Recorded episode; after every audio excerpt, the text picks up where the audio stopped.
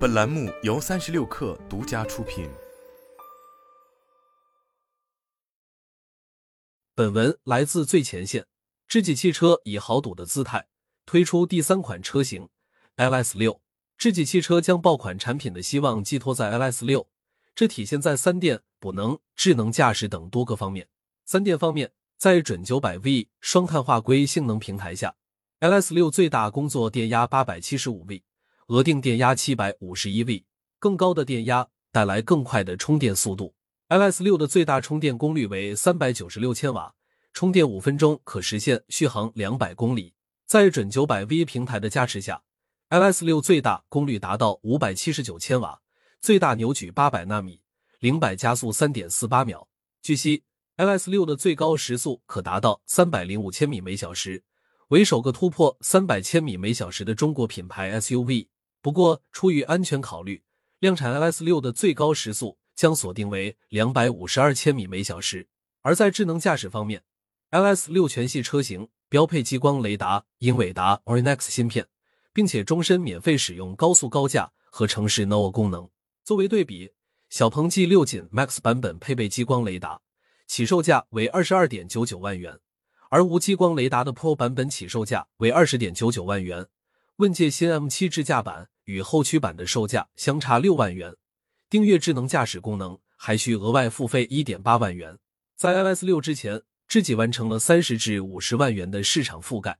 首款车型智己 L7 的最高售价为五十万元左右，第二款车智己 LS7 的均价为三十六万元，而第三款车型智己 LS 六则下探三十万元以下价格。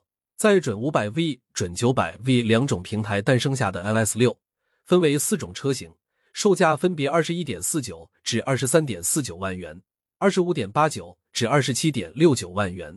相比其对标车型特斯拉 Model Y Performance，智己 LS 六的价格优势明显。刘涛承认，LS 六的定价参考了市场趋势，损失了很多利润。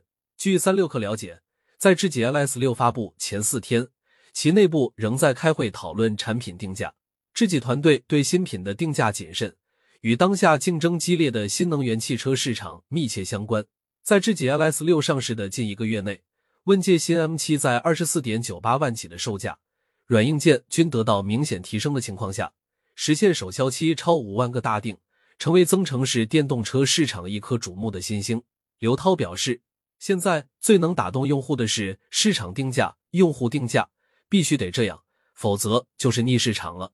不过他补充。智己汽车能通过上汽和华域汽车背书，以及技术降低整体成本。智己汽车的考虑不仅出于当下的市场现状，或许还有如何在未来的激烈角逐中胜出。二零二四上半年注定是新能源汽车市场厮杀惨烈的时期，多家知名主机厂有意推出三十万元以下车型，以抢夺市场份额。声量较大的主机厂如蔚来、小鹏，将推出价格三十万、二十万元以下的第二品牌车型。